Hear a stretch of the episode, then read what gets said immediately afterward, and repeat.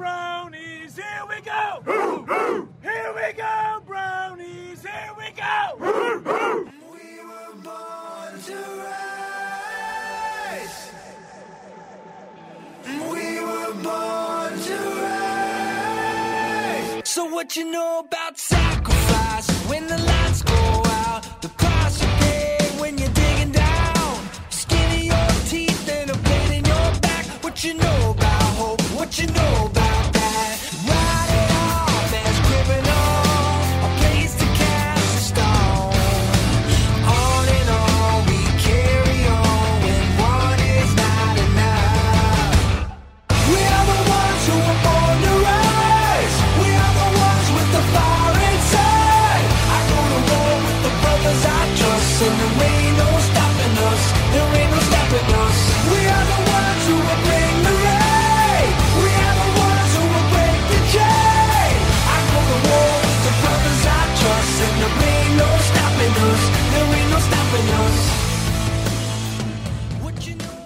Here we go, here we go, Brownies. Bem-vindos a mais um Dog Podcast. Eu sou o Weber Barros e estamos aqui depois de um dia muito difícil para todos os torcedores do Browns, mas estamos aqui firmes e fortes para falar um pouquinho do que aconteceu ontem lá em Baltimore. Ontem, no caso, domingo, né? Não sei quando que você vai estar ouvindo esse podcast. Ah, sem mais delongas, deixa eu apresentar aqui nosso querido Marvin Abreu, que está sempre aqui comigo fazendo esse, essa troca de passes, sofrendo junto. E, Marvão, conta pra mim, cara, como é que foi aí seu pós-jogo? Ai, ai, gente, é isso. Tô sem palavras. Vamos tentar lidar com esse podcast hoje. O Browns, né, nos maltratando mais uma vez, mas a gente, a gente é torcedor do Browns e não desiste nunca, né? Vamos, vamos, vamos para cima deles.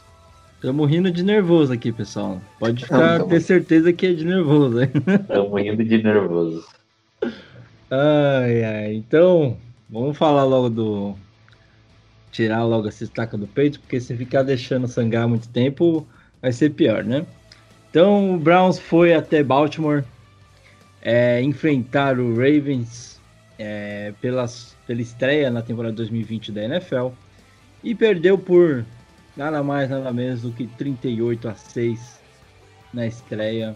Acho que Vamos tentar passar uma, uma análise mais rápida do que, do que foi o jogo e depois a gente tenta ir pincelando algumas coisas que dá pra gente falar do jogo, né? Uma análise Lembrando, mais pessoal, rápida. que- É, Desastre. exatamente. Lembrando que hoje a gente também vai fazer o pré-jogo já do, do Bengals, tá bom? Então fiquem atentos aí, continuem acompanhando a gente. Marvão, ah, um primeiro tempo que o Browns, de certa forma, é, tentou deixar claro qual que, é, qual que era o seu plano de jogo, mas dá pra gente dizer que o plano de jogo foi pro espaço com a, a interceptação na terceira jogada do jogo, foi na terceira ou na segunda? Acho que foi na terceira. Na terceira jogada do jogo, você sofre uma interceptação. Não, não. Ó, a gente teve a corrida do, do Chubb, que foi para 10 jardas. Aí teve duas tentativas de passe, ou uma corrida e um passe, que o, o Campbell bloqueou. E aí, depois você tem um, um chip que vira uma interceptação. Então, dá pra gente dizer que ali o Brown já, de certa forma, sentiu um pouco, desmoronou o que tinha sido planejado? Então, é- é complicado porque é aquela coisa, né? Eu acho que mesmo que quando tem uma interceptação, tem que seguir o plano de jogo. E eu acho que a gente tem mais uma vez, outra vez, um head coach sem experiência. E eu acho que isso contou muito pro jogo, sabe? Contou muito. Aquele. É, é engraçado falar aquele fake punch que teve fumble, porque não, não, não o suficiente é um fake punch que a gente não consegue. É um fake punch que a gente não consegue passar, é, tipo, conseguiu o first down e ainda sofre um fumble. Então, acho que assim, todas as decisões, muitas delas estão nas costas do Stefanski. Ele não usou o jogo corrido, ele não usou muito bem os Tyrants. O que tu achou do- da chamada do fake punch? Você ficou puto ou você sei lá, achou que podia dar certo. Porque, assim, eu tava eu... até falando com o pessoal no grupo lá, né? Mandei o print, falei, mano, eu entendo a, a frustração pelo local da onde foi feita a chamada, pela. Mas, não sei, eu entendi a ideia, eu acho que podia quase, ter quase deu certo. certo. Mas eu, eu acho que assim, ó, posso falar uma coisa? Manda. Eu não vou bater nessa tecla, porque não se bate, não se, eu, eu acho que a gente não faz previsão depois que dá errado, sabe? É muito fácil falar assim, ó. Hum. Ah, ah, o Baker Mayfield não deu errado, eu falei há três anos atrás, quando depois da primeira temporada tu falou, ah, ele é o melhor quarterback. Tem que ser uh, coerente com as tuas análises e tu tem que fazer as análises antes, analisar o durante e, tipo, depois tu não pode falar assim, ah, eu falei. Eu acho que isso é a coisa mais, sabe, eu acho que a gente tem que tem que ser coerente com todas as análises conforme a gente falou no começo, no meio. E, claro, se o cara não evoluir, a culpa não é nossa. Ou se o cara evoluiu demais, a culpa também não é nossa. A gente fez uma análise no meio, análise durante e análise. E também é, a nossa parte aqui, quem se predispõe a acertar e errar num podcast, acertar e errar num Twitter, acertar e errar num grupo, é, tentando analisar, tentando fazer o, o melhor que a gente pode dentro do, do que a gente tem de material, é também evoluir com as análises. Mas a questão do Stefanski é todo, gente, todo mundo sabe, a nossa posição não era para contratar ele, era o Josh McDaniels. Não que ele seja ruim, uhum. mas a gente falou muitas vezes, não vamos outra vez. A questão não era nem contra o Stefanski, mas era não vamos outra vez com um head coach novato qual foi a última vez que o Browns foi bem, realmente bem? Um Browns que deu alegria, sim, que a gente viu realmente o time engrenar. Foi nos jogos com o Greg Williams no comando. Pode ser coincidência ou não, porque era um cara experiente, cara. Era um cara, ele não era nem técnico ofensivo, mas o ataque andou muito bem. Por quê? Porque é, é aquela questão, falta um pulso, sabe? E, e agora, cara, já, já está morta, sabe? Stefanski já tá ali e vai dar certo, eu acredito. Mas é aquilo mas nesse jogo 1 um, pesou. Pesou um cara que já tem alguns Super Bowls para falar, não vamos fazer essa cagada agora, para baixar o baixar a bola dos caras, entendeu? Para no meio do jogo, quando o Odell tá com aquela cara de cu, falar assim, ó oh, filho vai, vai ficar com essa cara de cu, tu vai jogar bola porra, olha quanto que tu ganha, olho do cu. Entendeu? Pesou um cara pra pegar ele pelo, pelo colarinho, tá ligado? Sim. O que um cara, um head coach decente faria, dizer, senta aí, se tu quiser, a próxima vez que eu te der uma oportunidade, porque eu te dou a oportunidade de tu correr um snap, aí é nessa próxima vez tu vai com gana. Não fica putinho porque não recebeu a bola, ou não fica putinho porque o cara te marcou forte.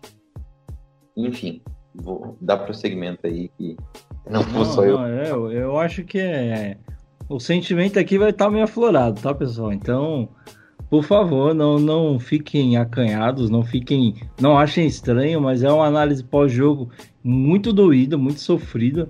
Eu acho que a expectativa que a gente criou, de certa forma, é como todo ano, como toda temporada, foi uma expectativa muito grande.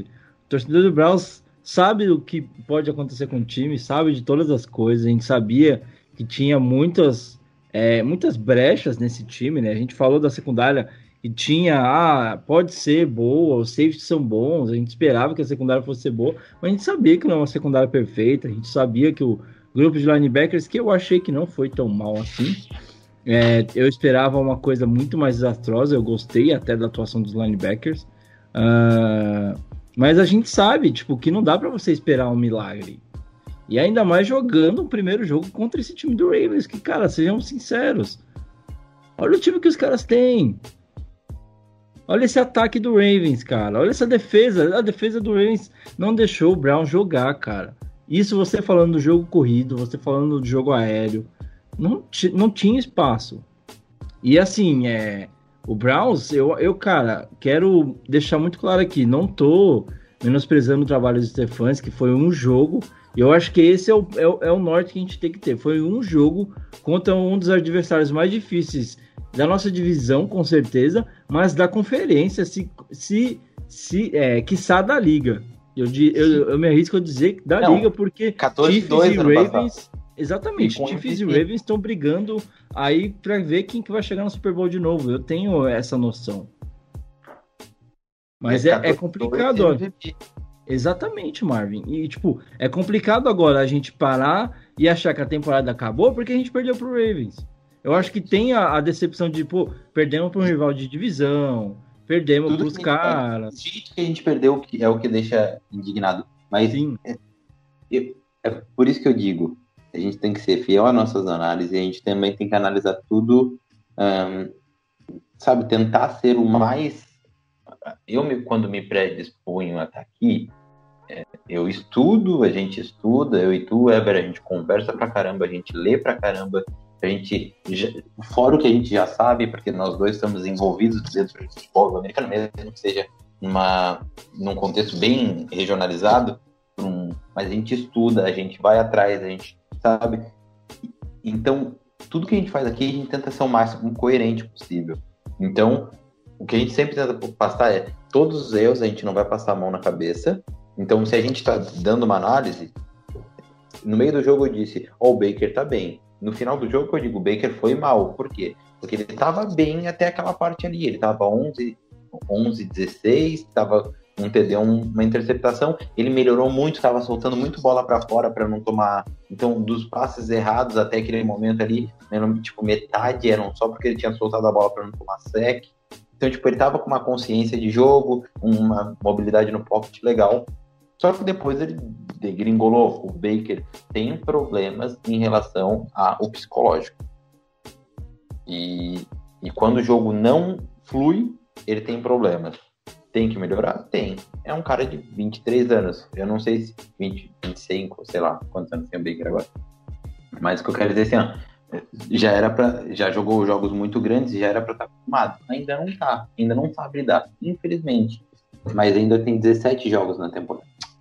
15 eu acho que se, se tem um, um- Assim, e aí eu entro, de certa forma, colocando um pouco do que eu falei, né? Se tem um, um coach staff que eu acredito que pode ser capaz de ajudar a blindar o Baker, a fazer ele conseguir dar a volta por cima depois de um jogo como esse primeiro, é o coach staff que a gente tem agora. Eu acho que tudo que eu vi do, do Stefanski até agora é um cara que me acredita que ele vai conseguir fazer o que o Fred Kitts não conseguiu fazer, vai conseguir fazer o que o Hugh Jackson, que todo mundo falava que era um formador de QBs e que, nossa, vai dar muito certo com o Baker, não conseguiu fazer, sabe? Então, eu tenho essa confiança, cara. Eu posso estar falando aqui hoje e na semana 16 vocês vão me cobrar, tipo, cara, ó, você falou, Stefanski, cara, eu sei que isso pode acontecer. Mas a gente não, não pode trabalhar com previsão do futuro. Eu tô trabalhando com o que a gente tem hoje. O que, que a gente tem hoje? o trabalho lê. que eu vi do Stefanski nessa pré, nessa pré-temporada, pré-temporada, né? Off-season, é, o trabalho que ele fez com os caras que, mano, estão lidando com a ansiedade de querer jogar e também lidando com o problema de que tá afetando o mundo, a pandemia, coronavírus, não sei o quê. Dizer uma coisa, a gente tem que bater em algumas teclas do Stefanski. Num jogo como esse, a decisão dele de não termos capitães fixos, eu sei que no final das contas tem capitão fixo, mas no jogo não de ser o, o Huglet, ele Uhum. começou com um cara de time especial. Quem foi o pior time especial? Ok. Mas não, não necessariamente porque o cara foi o capitão. Mas, cara, faltou, acho. Ah, é- São certas decisões que me dá. Eu, não gosto de cara que tenta inventar a, bo- a roda, sabe? Sim. Não, eu entendo. Eu Ah. gosto de cara que dá um treino muito bom, que não fala muito. O Stefanski estava indo para isso, deu uma dengringolada no final, inventando um pouco de moda e tal. E, enfim. O- Uma, uma o- coisa que eu percebi, ele até falou isso na questão dos capitões, porque ele, ele tá tentando, de certa forma, fazer o Browns é, se tornar ativo junto às causas sociais. Foi muito disso que eu li na, na questão das escolhas dos capitões. E, e durante a off-season a gente viu, né? Todos os acontecimentos dos Estados Unidos.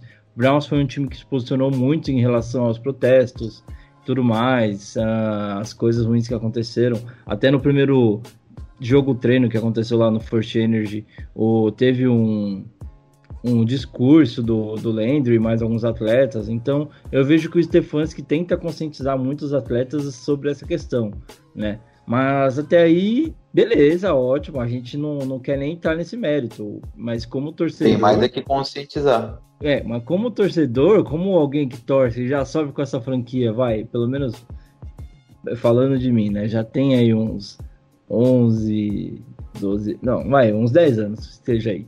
10 anos, cara, tô cansado de ver o time tomar sapeco, velho. Então, não fez diferença dentro do campo, né? E aí, é como no final das contas, o torcedor não vai lembrar do que o time apoiou nos protestos, que não sei o quê. E isso é uma coisa que, de certa forma, fica um pouco complicado, né? É. Eu, é complicado. Bom, então, para ajudar a gente a seguir aqui no programa, né? A gente já tá aqui todo mundo tá triste, pessoal. Eu tenho certeza, a gente acompanhando o que tá rolando no grupo. Foi um domingo cheio. É... E aí, agora, enquanto a gente tá gravando aqui, o Steelers tá ganhando do Giants. Então, assim, não tá fácil. Não tá fácil essa semana. Semana curta, tem pouco tempo de recuperação. Mas vamos falar do jogo, né? É, a gente separou alguns alguns tópicos para ajudar a gente a tentar entender o que aconteceu no jogo contra o Ravens, né? E aí alguns pontos positivos falando tanto de setores como de atletas, né? Uh, o primeiro que eu queria destacar aqui, Marvin, até para saber a sua opinião, Larry Ogunjobi, um dos destaques defensivos, né? No lado defensivo da bola aí falando do nosso querido Cleveland Browns, teve uma partida muito boa, conseguiu se destacar muito bem aí de um time, de uma defesa que sofreu muito com, com o time de Baltimore, né? Uh, ele terminou o jogo com quatro tackles uh, e conseguiu, é, sendo dois deles é, for loss, né? Então foram quatro tackles totais e dois for loss. Um, um cara que a gente falava muito já na, na pré-temporada que poderia ser um, um ponto muito forte do, desse, desse, desse front do Browns, né? ali conseguindo fazer um, um, bom grupo formando com, a, com todas as bestas que a gente tem ali na frente. Mas ontem, exclusivamente, o Ogunjobi, e aí acho que dá até para falar já do, do Miles Garrett também, que eu acho que foram os pontos altos desse front do Browns. Eu senti falta de ver o restante do nosso conjunto ali, né? Mesmo a gente tendo o Claiborne, que acabou entrando e conseguindo fazer um sec, né? Eu senti falta do, de ver o Vernon, senti falta de ver o nosso querido Richardson aparecer um pouquinho mais. É, eu não sei você, mas eu acho que o nosso front conseguiu incomodar, mas eu acho que para tentar chegar a, ao ponto de bater de frente com o Baltimore, a gente precisa mais do que incomodar mais do que a gente fez ontem. Acho que a gente conseguiu fazer alguma cócega, mas ainda falta. Falta alguma coisa. O que tu acha, Marvin? É, eu acho que não, não foi o ideal. A gente não jogou o tanto que a gente esperava, mas eu eu digo o front foi uma coisa que ele produziu, entendeu? Ele, ele produziu, produziu um fumble, Uh, produziu pressões, acho que chegou a produzir um sec, certo? É, claro, no fumble. Não, no fumble foi contra o running back. Enfim, foi, teve pro, produção. Miles Garrett, o One Job. O Richardson, ele é um cara que faz pressão, mas é um cara mais de contenção de corridas. Uh, então, eu não vejo como um problema. Eu acho que foi. E contra a linha de Baltimore, a linha de Baltimore é muito bom, o Lamar é muito móvel. Então, várias vezes o Lamar teve que correr e sair muito. O cara, é cara, cara sai muito bem de, de pressão. Então, é só parabéns, né? Ao Lamar e, e ao Ravens. É, se tem uma frase que eu posso dar, é aquilo que a gente já falou mil vezes aqui. Parabéns ao coach staff do Ravens e a diretoria. Os caras só acertaram. Patrick Quinn jogou muito, teve sec, teve um monte de coisa. Então, então é isso, é, a gente jogou contra um time funcional. Hoje nós não fomos um time funcional. E a gente jogou contra um time funcional. E é esse é o preço que tu paga. É uma franquia que funciona, uma franquia que dá estabilidade. Gente, de verdade, não tem análise no mundo, não tem analista no mundo que falou em algum momento, teve, ó, uns dois, três, né? Que no momento do draft o, o Lamar era melhor que o Baker. Eu adorava o Lamar e não era melhor que o Baker. O Baker era meu, era meu preferido, mas mas uma franquia estável, com todas as peças, com uma cultura, isso transforma um jogador que tem seus problemas em um jogador bom. O Lamar ele conseguiu chegar com todos os problemas e ser muito bom em corrida, e isso dá. Aí ele foi evoluindo no passe, foi evoluindo no passe, porque teve paciência, porque ficou três anos com o mesmo coach staff, porque teve bons coordenadores ofensivos, porque tem um ataque bom em volta, porque tem tempo para pensar, porque o clima é bom, porque a, a, a imprensa não é a pior imprensa de, dos Estados Unidos, todo mundo sabe, a imprensa esportiva de Cleveland é uma merda, são ridículos, jogam contra o time, jogam contra o time de basquete, jogam contra o time de beisebol, jogam contra o time de americano. Essa é a realidade em Cleveland. Em Baltimore não é assim. E aí o que, que aconteceu? O cara se desenvolveu fodamente, hoje é um puta jogador. Não era tão, não era tanto assim, né? E o que que é o nosso, o cara, o que que a gente vê o Baker não perdeu o talento de braço. O Baker não tem um risco de confiança, cara. Por quê? Porque o time é disfuncional, é quatro head coaches durante o tempo, não sei quantos uh, coordenadores ofensivos, a linha ofensiva agora está um pouquinho melhor, mas aí tem que lançar a bola para a diva do duel é foda, entendeu? O cara só consegue ser diva também porque não tem alguém que puxa a orelha dele, que diga, te bota no teu lugar, tu é funcionário. É. Isso mexe muito com a, a, dominância mental que o Ravens impôs contra a gente. Os caras davam um teco e subiam Nossa, em cima dos nossos eu jogadores. Eu ia falar exatamente isso, cara. Em Nossa. todo teco, velho. Dominância mental do ataque, isso, né? defesa, defesa contra-ataque. Eles dominaram completamente. O nome disso é filosofia de jogo, filosofia de treino, o, o, imposição dentro. E futebol americano é, é dominação, velho. Eles dominaram, Isso Brown. falando em qualquer esporte, né, Marvin? Eu não, eu, eu não, não sei se você chegou a jogar. né? Eu não sei se você chegou a jogar algum jogo. Já, é, já. Mas, cara, isso falando de FA, flag, que é o que eu jogo, falando de futebol, tênis, vôlei, que você nem tem nem contato com os caras. É muito chato quando você tá tomando vareio e começa a escutar os caras sendo muito mais vibrantes, os caras sendo muito não, mais é intensos, cara. não consigo entender, eu não consigo Parece que entender. você afunda, cada, cada jogada se afunda mais o pé Nossa. na bota, né, velho? Oh, oh, não importa se o Browns recebia, vou te falar assim, ó, vou te vou dar um exemplo. Não importa se o Baker fazia o melhor passe da história, o cara fazia a recepção mais foda. O Teco era forte e ele subiu em cima de ti e parecia que a gente tinha perdido jarda, velho. Sim. Tu entende o, o quão sério é isso, tá ligado? E, e sabe qual que é o pior ponto disso? É que agora que não tem torcida no estádio, a gente escuta muito mais coisa. E aí a gente fica muito mais irritado com esse tipo de coisa, né? Porque aí você vê, tipo, mano, que a sideline do Braus tava quieta, não tinha clima para tentar voltar pro jogo.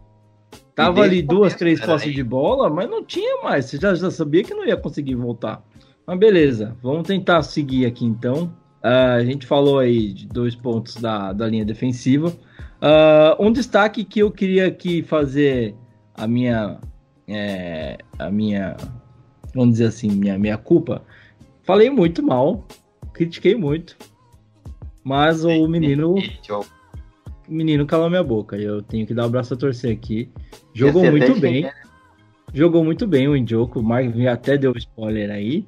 É, David Njoku teve uma das melhores partidas desde que voltou da sua lesão pelo Browns.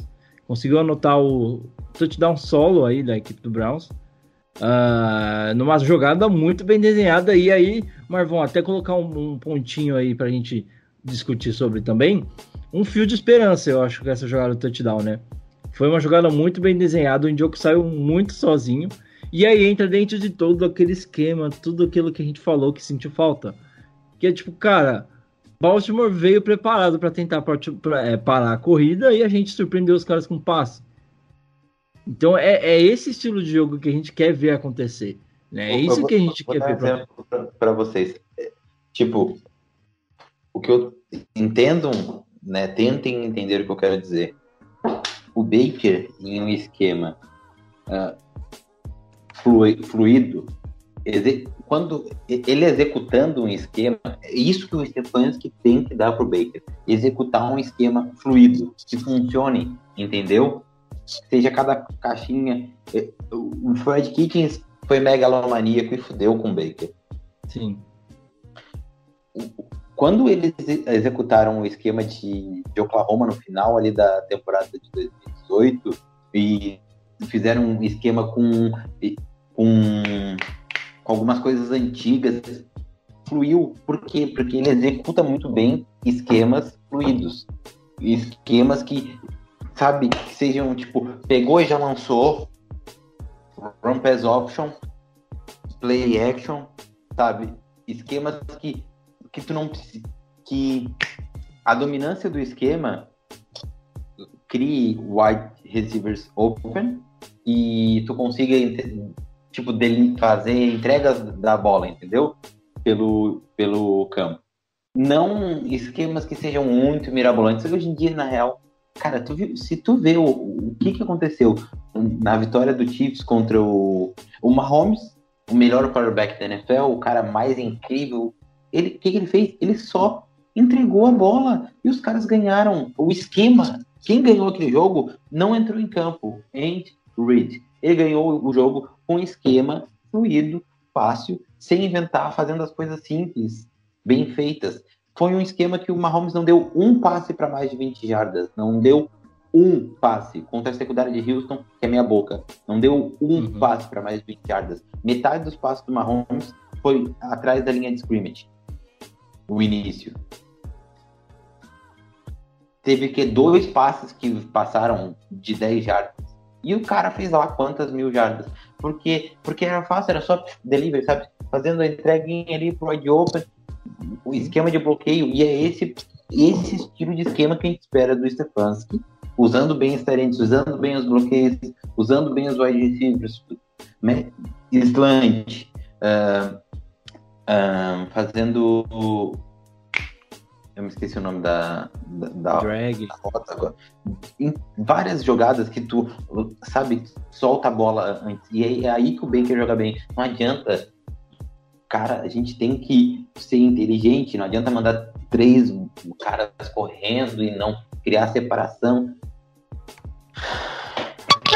é, é complicado. É complicado porque assim, ó, tem que dar confiança pro cara. Tem que dar opções dele, dele executar bem o que, ele, o que ele é bom. E o Baker é bom, a gente sabe, a gente já viu.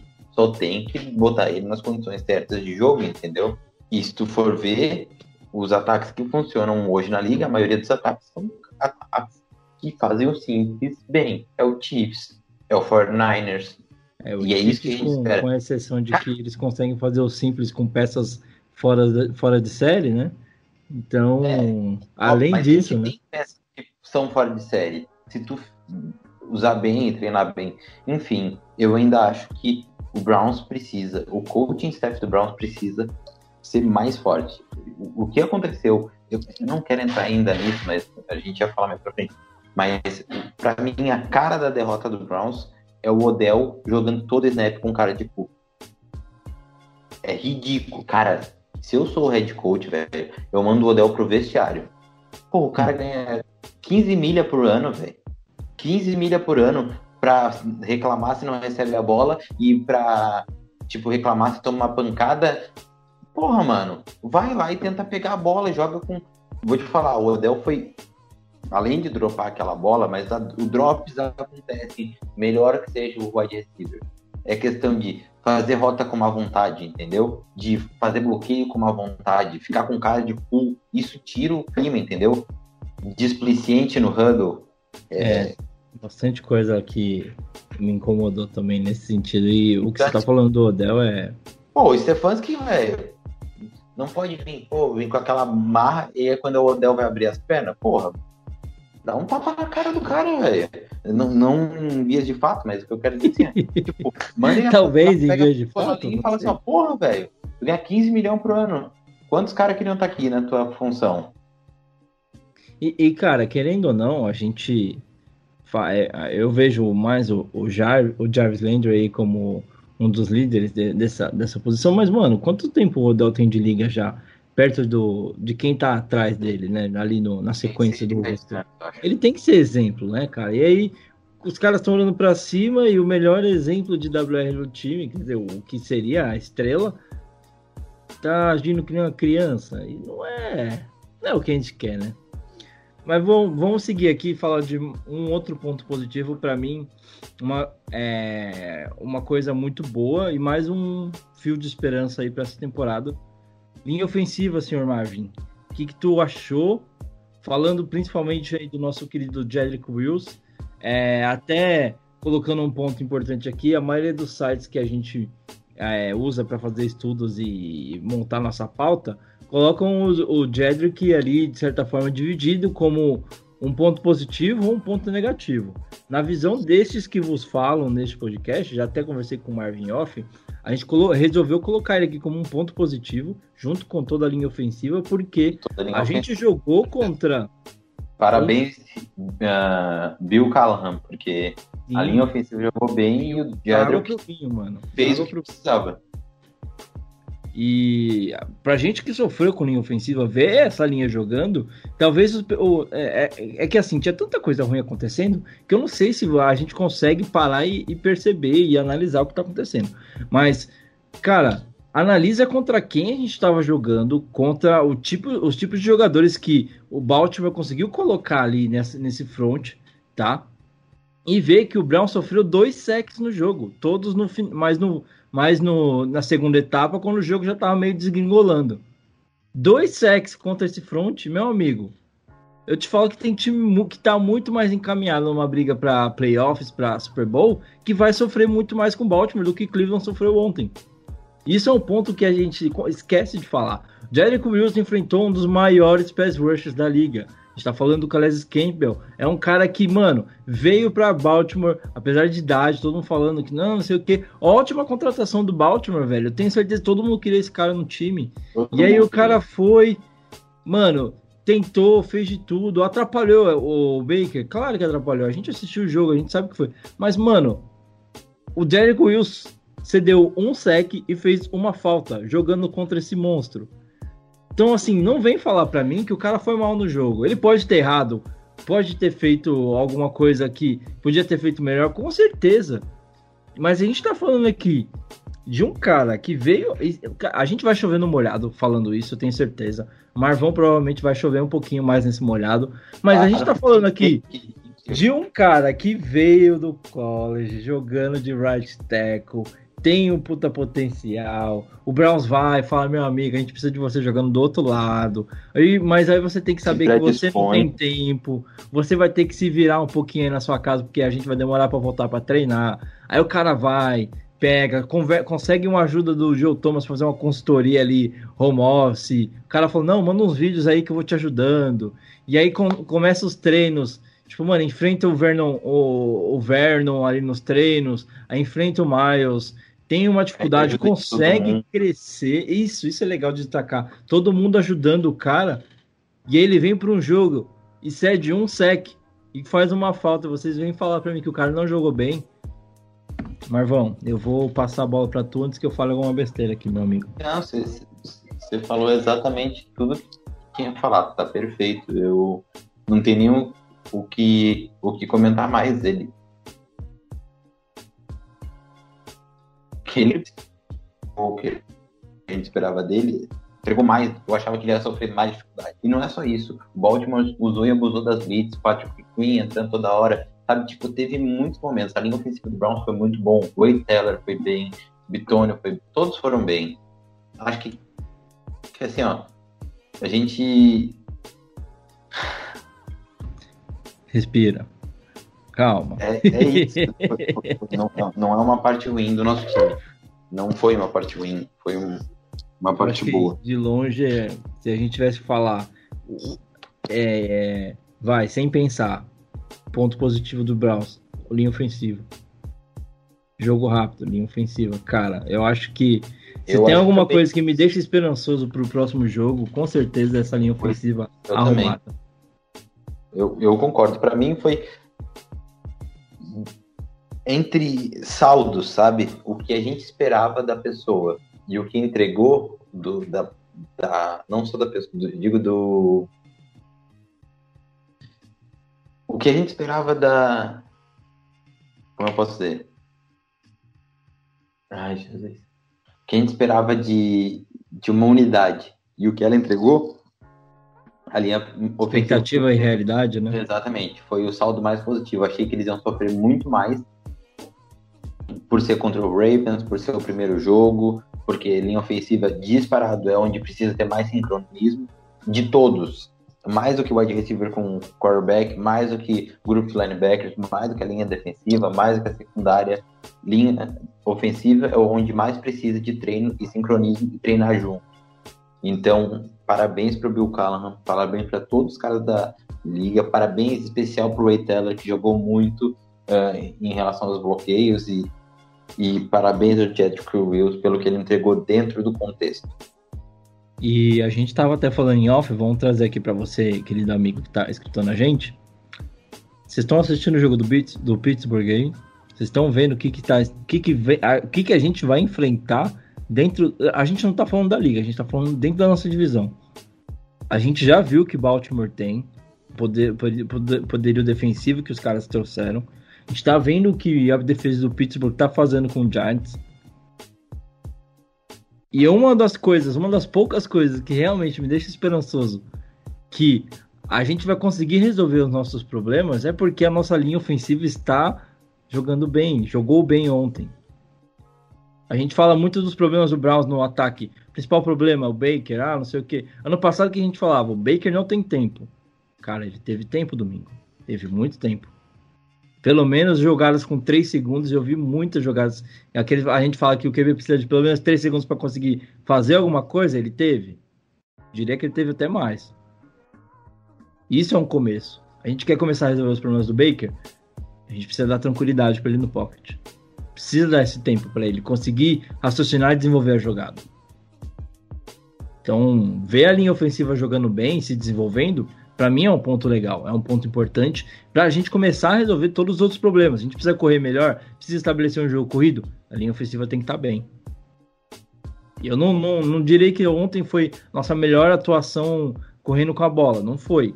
Mas a gente conseguiu correr um pouco contra uma defesa que é forte. Então, assim, as coisas se encaixando, a esperança é, viva. Tem que ter paciência com esse time, isso é, isso é eu, por isso que eu não, eu não cravo uma vitória. Eu acho que a gente vai ganhar, espero que a gente ganhe, mas não cravo uma vitória contra o. Tem nem moral para cravar mais nada agora, né, Marvão? Tem moral, nem a gente tá aqui só. Pra ver o jogo, tem moral. Bom, então para a gente avançar aqui, já caminhando para nossa reta final dessa análise do jogo contra o Ravens, falar aqui dos pontos que a gente considerou ruins, péssimos, horrível, Tá, tem bastante coisa aqui, a gente vai tentar resumir para vocês. Vamos começar a falar do elefante branco na sala, né, Marvin? O que, que a gente fez? O que, que essa secundária do Browns estava fazendo no, no, jogo ontem, cara? Sabe, se, você viu se o Denzel Ward foi pro jogo? Sem erro? Você tem notícias do porquê que trouxeram esse cara? É, se a gente fosse comentar assim quanto a nossa secundária jogou, a gente ia ficar calado. Assim o Sandero e o Carl Joseph jogaram muito mal. Espero que no próximo jogo, né, eu sei que ainda não dava para usar, usou só em três snaps. É, tentem usar mais o, porque ele precisa entender o playbook e tudo mais. O Rony Harrison. E, cara, eu iria atrás do. É, eu, eu não gosto de desesperos, mas quando tu tem a possibilidade de adicionar um cara tão bom quanto o Earl Thomas e a tua secundária sua defesa não tá rolando, e é um cara líder, um cara que tem mentalidade vencedora, puta, eu botava ele. Ainda mais com, com tesão que ele vai estar tá de destruir o Ravens na outra semana. No próximo jogo. Eu, eu, eu ainda sou meio reticente com relação a isso, mas segue o raciocínio. E iria atrás de um cara experiente para linebacker, play Matthews, ainda mais agora que o Jordan mais foi. Eu acho que é final de temporada eu iria atrás de ajuda. Não, não tem que falar da secundária, foi uma peneira. Entrou tudo no que quis. Não, na hora que o Lamar Jackson fez o passe horrível e ia ser interceptado, o Xavier Thomas achou que estava jogando vôlei, deu um tapa na bola e tirou. Né? É, ali foi um, um, lance que eu falei, mano. É, quem joga vôlei sabe, né? Mas quem joga futebol americano tem que saber também. Tem que gritar, velho. Sai, deixa, é minha.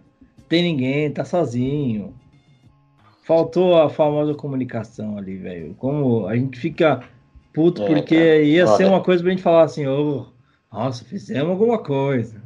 Mas nem isso. A gente sabe que é no- nos turnovers que o jogo muda, né? Sim?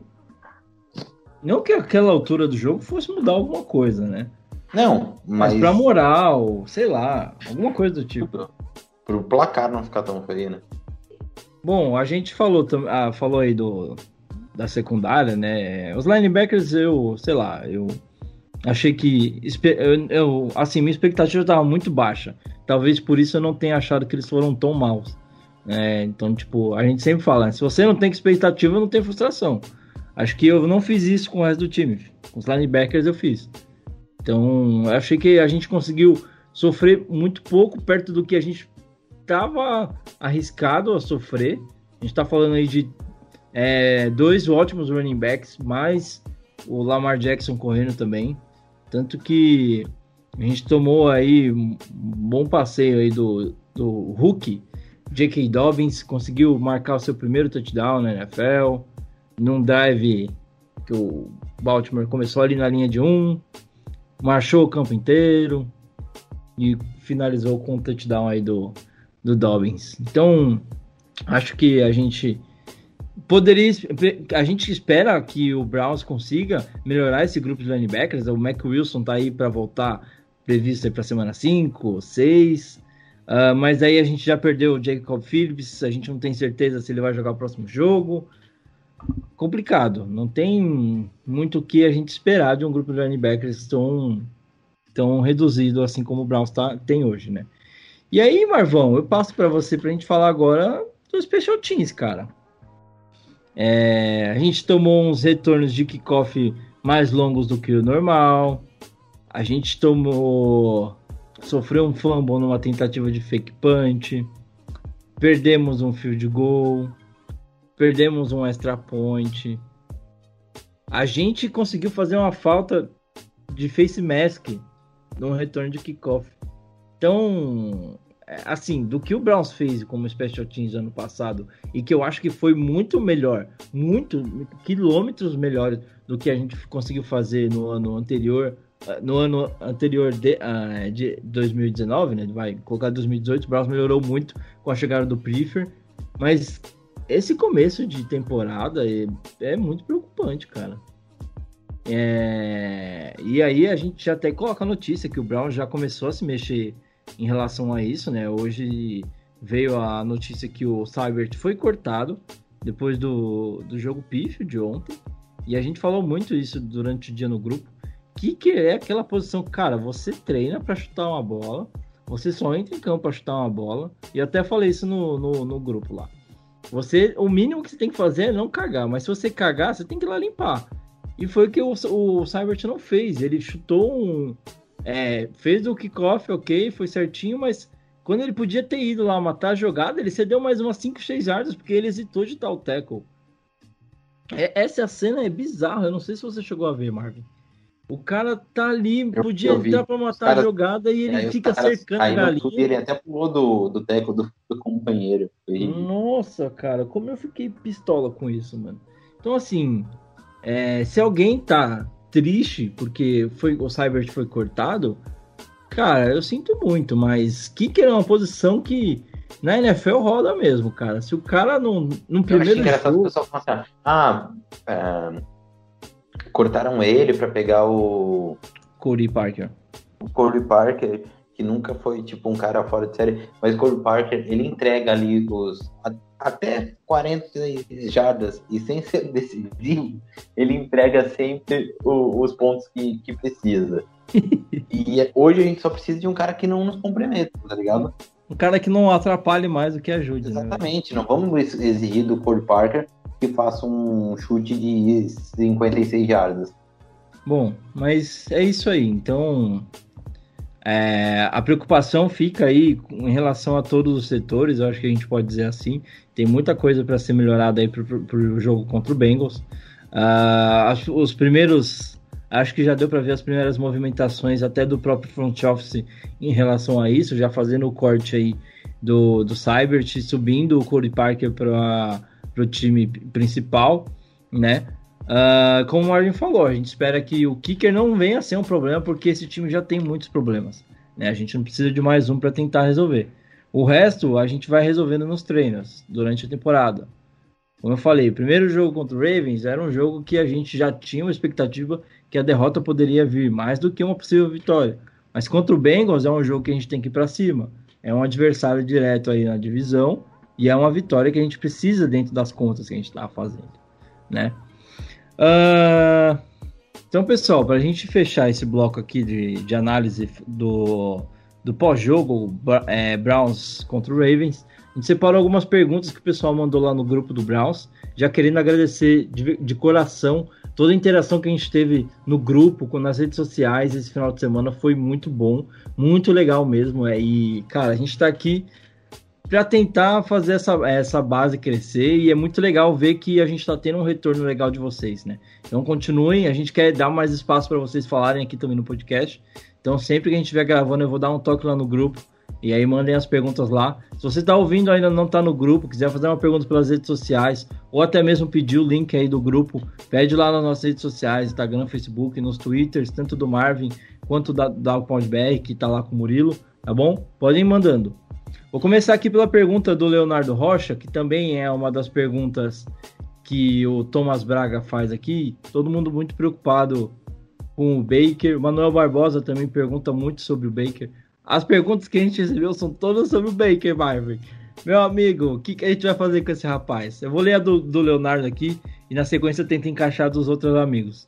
A falta de precisão do Baker, não só nos destinos do passe, mas nas formas, é, na forma que ele arremessa é, ele fala que quase nunca viu uma espiral perfeita. Preocupa você, Marvin?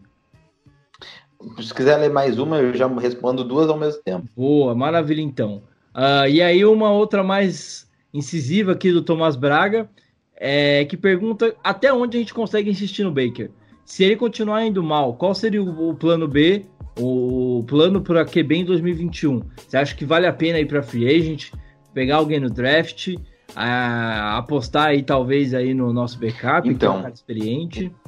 Primeiro sobre a espiral, a gente, todo mundo sabe, quem acompanhou o processo de draft, o primeiro ano da Liga do Baker e os três anos de college dele, uma coisa que eu acompanhei e acredito que muita gente do grupo acompanhou, é o maior diferencial dele, um dos maiores diferenciais era entregar um, um passe no estilo laser e com muita espiral, muita precisão e no jogo de ontem, simplesmente não se viu isso. Ele foi muito mal em espiral. Só que mesmo ano passado, quando ele não estava bem, ele entregou passes. Então, é, acredito que nosso amigo aí viu o jogo de ontem, viu alguns outros jogos e, e ou se confundiu na memória, mas... Até no training camp, é. acho que teve alguns flashes desse, desse tipo de problema que ele está citando, né?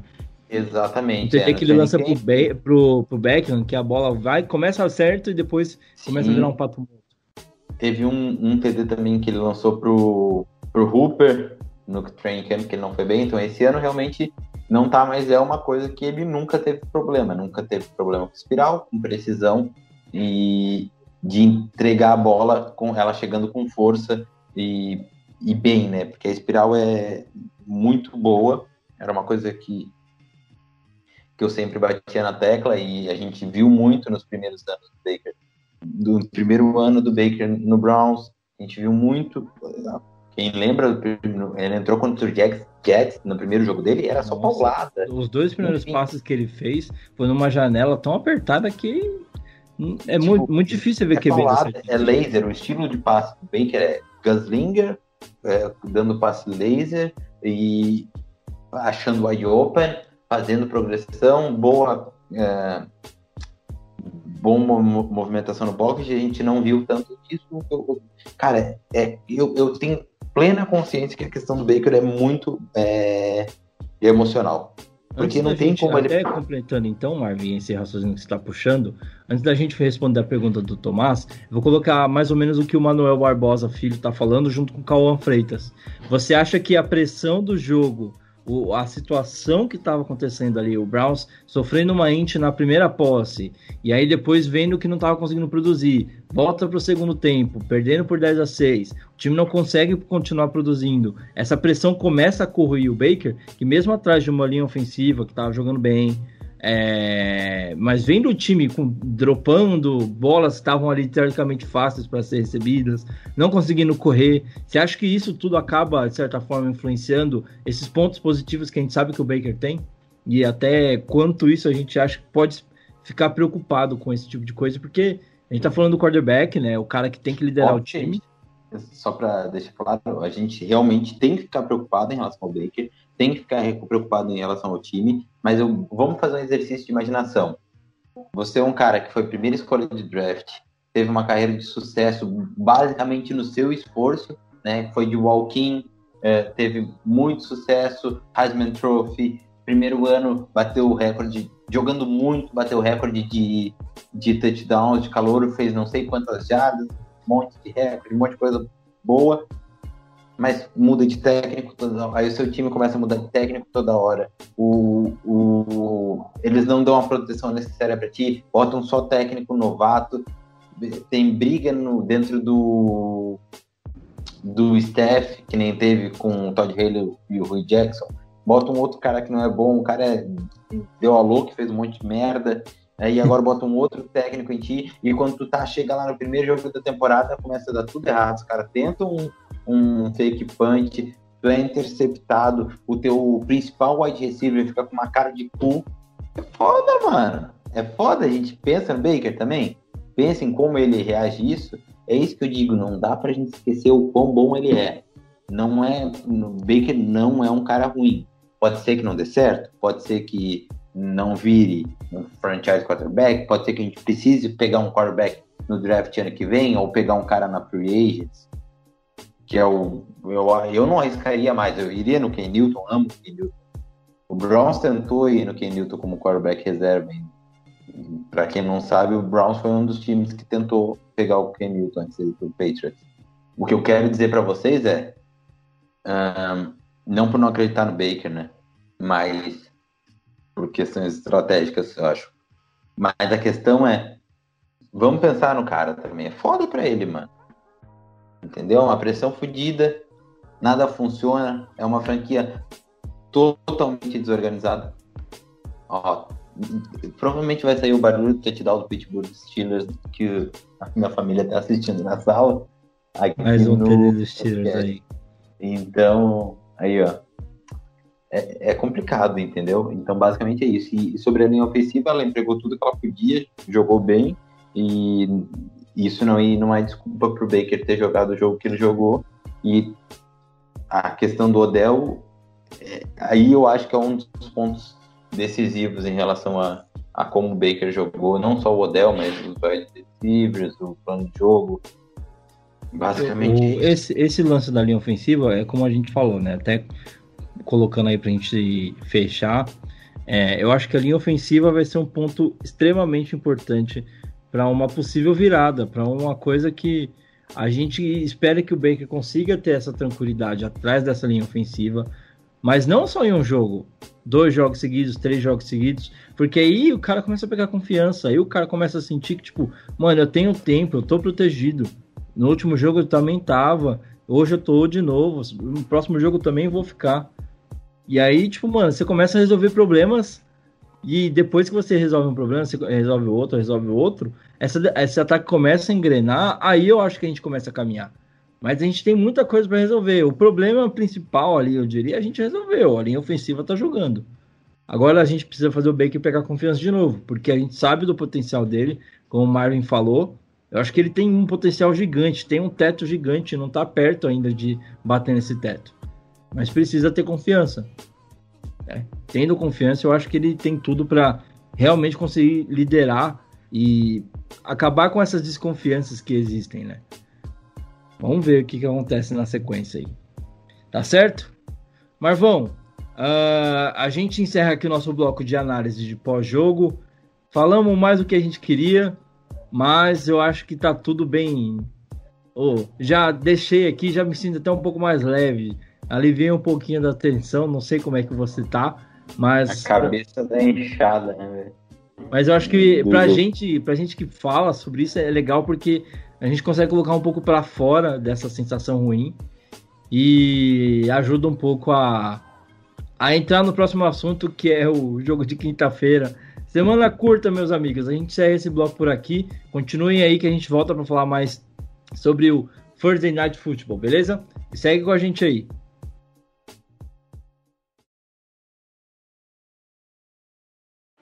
Second down and 10 takes the snap, gives it. Chubb runs. He's to the 10, 15. He's to the 20, 25, 30, 35, 40, 45, 50. There goes Chubb. He's to the 30, 20, 10, 5. Touchdown. Shabba Hub. 92 yards. Pretty unbelievable. He has a second gear. I just got hit more by you than I did in my 14 years in the NFL.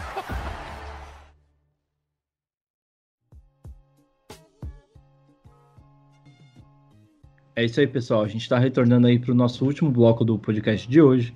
Já quero agradecer demais você que está escutando a gente até aqui.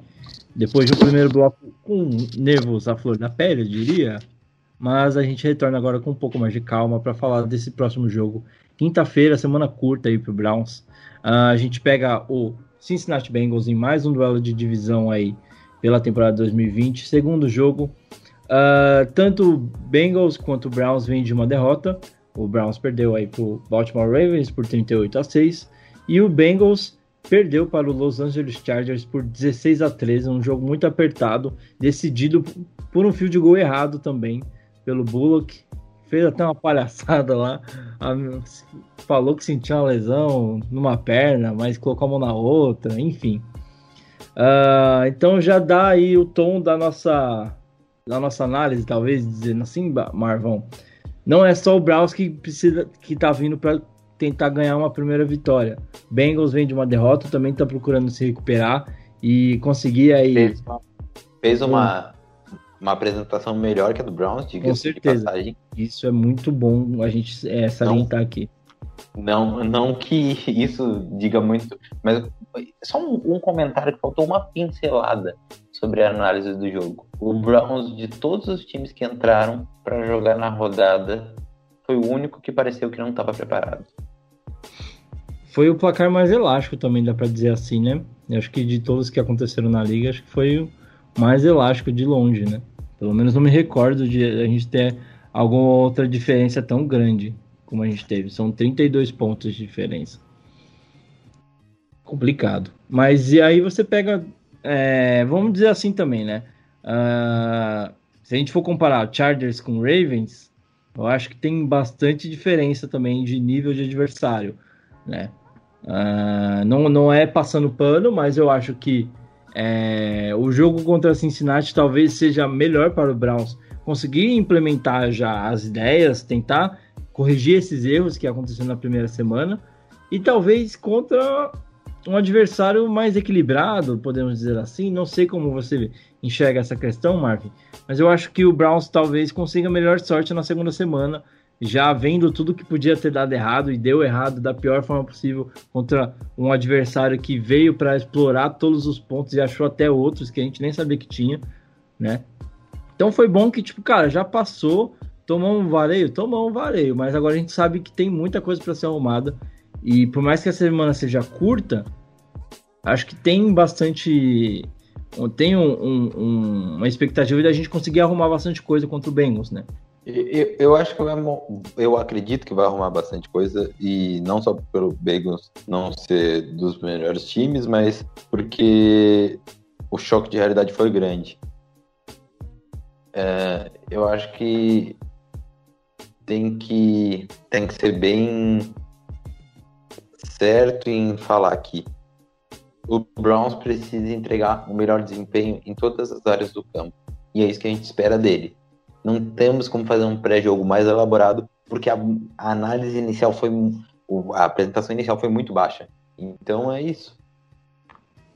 É, a gente podia ficar aqui, sei lá, meia hora falando e enchendo linguiça falando que ah, a gente espera não sei o que, o Bengals, blá blá blá. Mas é o que a gente conversou em off, sabe? Tipo, a gente pode. Eu, eu acho que assim, tudo que a gente falou no primeiro bloco, para você que tá ouvindo, é tudo que a gente quer ver melhor no segundo jogo. Então, assim, é, espero que o time especial consiga não estragar o jogo, não precisa jogar muito, mas, cara, faz o básico. Não atrapalha, não dá um péssimo posicionamento de campo para defesa, de, é, defender. Nossa, tenta dar um, um posicionamento melhor para o ataque, sabe? É, porque é isso, o time especial ele entra para melhorar a vida da defesa e também do ataque. Então, se ele piora a vida dos dois, o jogo já fica, já que já um jogo que já tá difícil fica pior ainda, né? Então, nossa defesa, é, aí eu vou até pedir pro Marvin me ajudar. Cara, uh, a gente vai jogar contra o cornerback que é calouro, mas teve um bom primeiro jogo, né? Uh, o Ravens o, tem, o Ravens tem ótimas peças no ataque, mas o Bengals, é, com, se comparado com o Bengals, não são tantas assim. Mas eu ainda acho que tem muitas ameaças. E a gente precisa tomar cuidado. Né? A gente está falando do Andrew Green recuperado, é, running backs que podem sim vir atrapalhar o jogo. Você acha que essa secundária pode conseguir ter melhor sorte contra esse jogo ofensivo do, do Bengals? Eu espero, é um jogo. Né, o Bengals tem um QB muito talentoso e wide receivers bons. Eu não espero que a nossa secundária vai jogar melhor do que os wide receivers do Bengals, mas eu espero que as outras áreas façam. Acho que esse, de todos os confrontos, esse é onde a gente mais vai passar uh, perrengue, entendeu? É, e aí, pra gente. Ah, eu tô até meio bolocochô aqui, desculpa aí, gente. Uh, pra gente passar a bola e a falar um pouquinho também do que a gente espera do ataque, uh, a gente falou aí do, do, dessas dificuldades que a gente vai encontrar na divisão do, do Pass Rush. Talvez no Bengal um pouco menos, né, Marvin? Mas uh, talvez a gente consiga. Esperamos que o, o Stefanski consiga colocar esse jogo é, entre, é, com os Tyrands uh, mais apare, aparecendo mais no jogo. A gente até esqueceu de citar a lesão do, do Indioco aí, que vai ficar pelo menos três jogos afastados. Mas a gente tem um depth ok de Tyrands, o Bryant jogando bem, Austin Hooper que veio para ser a principal peça. A gente quer ver esses caras mais envolvidos no jogo, né? Talvez contra o Bengals a gente tenha uma melhor sorte nesse sentido também. Sim, então, é o que a gente espera é que seja um jogo para ganhar confiança, onde o nosso Sim. time, as peças boas, uh, mostrem tudo que elas podem fazer e as peças uh, né, que a gente sabe onde é mais deficitário, linebackers e, e secundária consigam se achar, né, entre eles, o grupo. Bom, uh, e, e eu acho que ganhar um jogo de um rival de divisão é uma coisa que pode trazer muita moral também, né? Então, Claro. Sem, sem, sem querer ser. E não existe bobo na liga, não é porque o, o, o Bengals foi o pick 1 do ano passado, que é um time ruim. E verdade, já mostrou foi pick isso. 1 jogando... um ano passado, já, mas já tentar arrumar o time para esse ano, né? Exatamente, não ficou num tank eterno, né? Ele, isso já refletiu no primeiro jogo deles. Eles só Do ano passado para cá já mudaram bastante coisa, né? bem agressivos no draft e na free agent, né? Sim. Então, cara, é... Marvin, pra gente finalizar então, conselho pro, Dev... pro se você pudesse ter direito a uma chamada aí pro Kevin Stefanski, cinco minutos de duração, o que, que tu falaria para ele? Resumidamente, é claro, não precisa levar os cinco minutos de duração da ligação. Mas, Kevin. Eu vou falar exatamente para ele, para ele. Então, Kevin, a minha opinião, sou alguém de fora e que analisa o time e tenta uh, sempre ser coerente no que, no que fala é tenta fazer um playbook fluido e foca nas jogadas de base, screens, slants, foca em, em fazer rotas altas, sabe, rotas que o quarterback precisa fazer o, só entrega da bola e usa bastante o jogo corrido, tem dois running backs que são bons, usa um para bloquear, o outro para correr, usa bastante os talentos, não tenta rotas longas, a gente precisa ganhar confiança. Então no ataque a gente precisa fazer as bases muito bem, foca em fazer as bases muito bem e, e que isso gere confiança para um próximo jogo, se a gente precisar de fazer um, um passe mais difícil, o nosso QB, que ele é o que a gente precisa. E, ou pelo menos ele tem que ser o que a gente precisa. Então tenta entregar isso para que ele possa demonstrar todo o potencial dele. Segunda coisa, dá uma chamadinha no Odell, vai lá, fala com ele, conversa e diz que ele não pode fazer o que ele fez. Ele ganha muito bem, ele é um cara que é, tem que ser um líder para o time e o que ele fez no jogo passado foi ridículo e nos atrapalhou bastante. Para defesa diz, cara, joga forte, joga dominante. Infelizmente, vocês têm que pegar a defesa do Ravens e ver, faz aquele tipo de defesa, aquele tipo de, sabe, de estar vivo, de virilidade, sabe? E é isso que faz a diferença às vezes num jogo contra uh, um ataque tu bater forte, cair em cima do cara, mostrar que tu é o cara, sabe? Que ele tem que jogar com medo de apanhar. E é isso que causa drops, é o jogar com medo de apanhar. Então, o, tu, tu, também foi de wide receiver, certo, Weber? Eu jogo Ou tu foi receiver. cornerback? Jogo de receiver. Então, o que que causa o drop? É aquela medinha de apanhar, né? É, na verdade, cara, é, é, é, com certeza tem, tem tudo a ver, né? Mas eu, quando você já não tem confiança que a, você vai receber a bola, a bola pode vir na sua mão facinho, cara. Se você tá sem confiança que você vai não vai pegar e jogar contra uma defesa que tá te massacrando psicologicamente, fisicamente e de qualquer outra forma que existe, essa confiança ela não vem. Então eu acho então, que é isso. Faz, faz sentido. Então é isso que eu falo pro Stefanski. Foca no, no foco do time, no jeito que eles vão jogar e tenta fazer o básico para que o talento apareça. Tu entrega o básico, o talento vai aparecer, tu sabe? Acho que é isso que o Browns precisa. Eu vou adicionar só um conselho nesse, nessa sua ligação aí pro, pro Stefanski. Lembra de falar para ele olhar mais pro, pro Jarvis Landry, que eu acho que é um cara que tá ali, precisa mais aparecer, é um cara que trabalha muito e é o coração desse time. Eu acho que parar de forçar um pouco mais as bolas no Beckham. Ele teve. Foi, foi target 10 vezes no jogo contra o Ravens, recebeu 3 bolas. Então, vamos deixar fluir essa ligação entre Baker e Odell, mas enquanto isso, vamos tentar achar outros, outros espaços no campo. Sentir falta de ver o Higgins também jogando. É, vamos espalhar essa bola nos Tyrands. Deixa quando a bola tiver que chegar no Beckham, ela vai chegar, cara. Mas não precisa forçar. Não precisa fazer jogar uma bola com três caras marcando ele e falar, faz seu milagre. Cara, a gente não precisa disso, a gente precisa receber bolas, a gente precisa avançar o campo e forçar essas bolas no back não vão resolver nosso problema, né? Então, acho que meu conselho pro, pro Stefanski é procure espalhar mais a bola, né? Você tem muitas armas para ser usadas e tá focando muito em uma. É uma das coisas que mais me incomodou aí no jogo passado e que eu espero ver sendo resolvidas para a partida contra o Bengals Lembrando que o jogo será transmitido aí pela ESPN, né? Jogo único da rodada da, deste dia, né? Prime time, que a gente costuma falar. Uh, o horário, acho que é a partir das nove ali, Marvão, de cabeça, eu não, não tô sabendo dizer. Cleveland Browns e Bengals. Vamos ver aqui, menino Google vai nos dar o horário. É. Aqui tá marcando 9h20 para lá. 9h20 para o Brasil. Pro Brasil já? Ah, então beleza. Brasil. Então 9h20, meus amigos. O Browns. de Brasília. É, o horário de Brasília. O Browns é recebe 20, o Bengals, né? Jogo em casa. 17 do 9, perdão. Só confirmando, deixa eu ver se o jogo é em casa mesmo. É isso aí, jogo é em casa. Em casa naquelas, né? Tem é. muita torcida.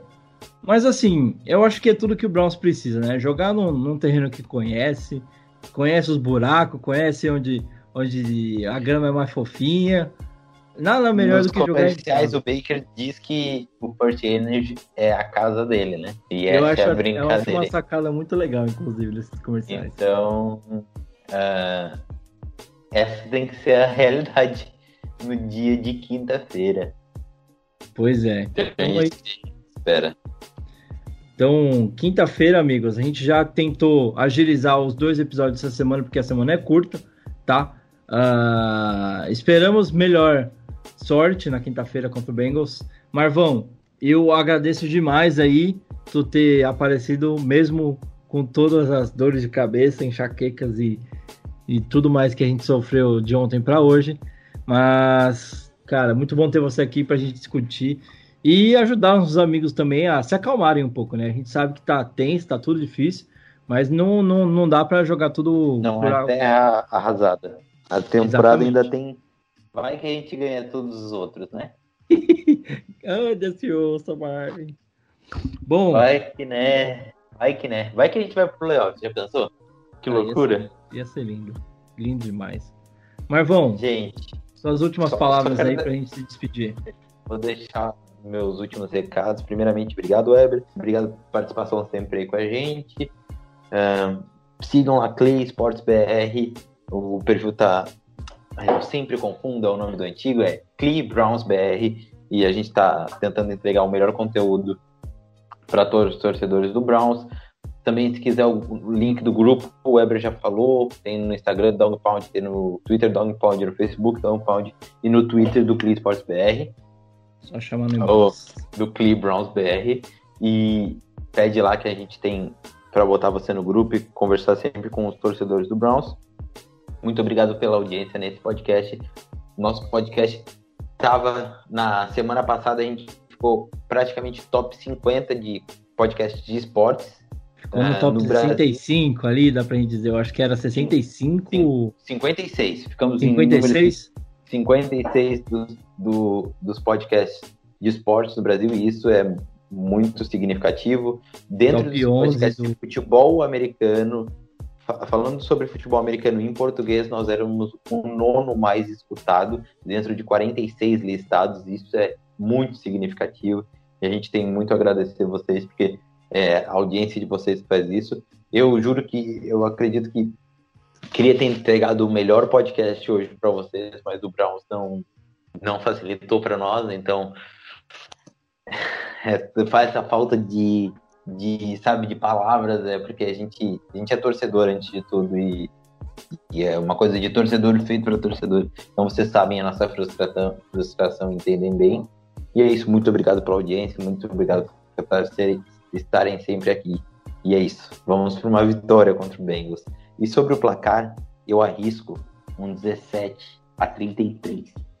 E vamos Browns. É chinelada nesse Tapa no tigrinho, caramba. É, Marvão, tá. eu faço das minhas palavras as suas. É, agradeço demais a todo mundo que está ajudando. Tem bastante gente nova que está entrando no grupo, que está conhecendo o podcast também.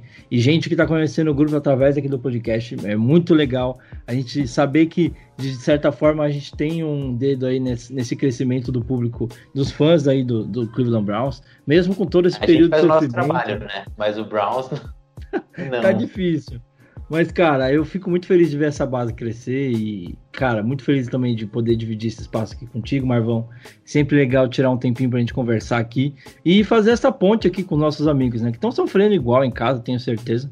Mas, cara, eu acho que poder escutar uma análise, poder refletir sobre o assunto de alguma coisa que talvez você esteja ali meio, sei lá, pensando de alguma forma diferente, escuta uma outra opinião de alguém que torce pro mesmo time que você né? Eu acho que faz toda a diferença nesse momento difícil.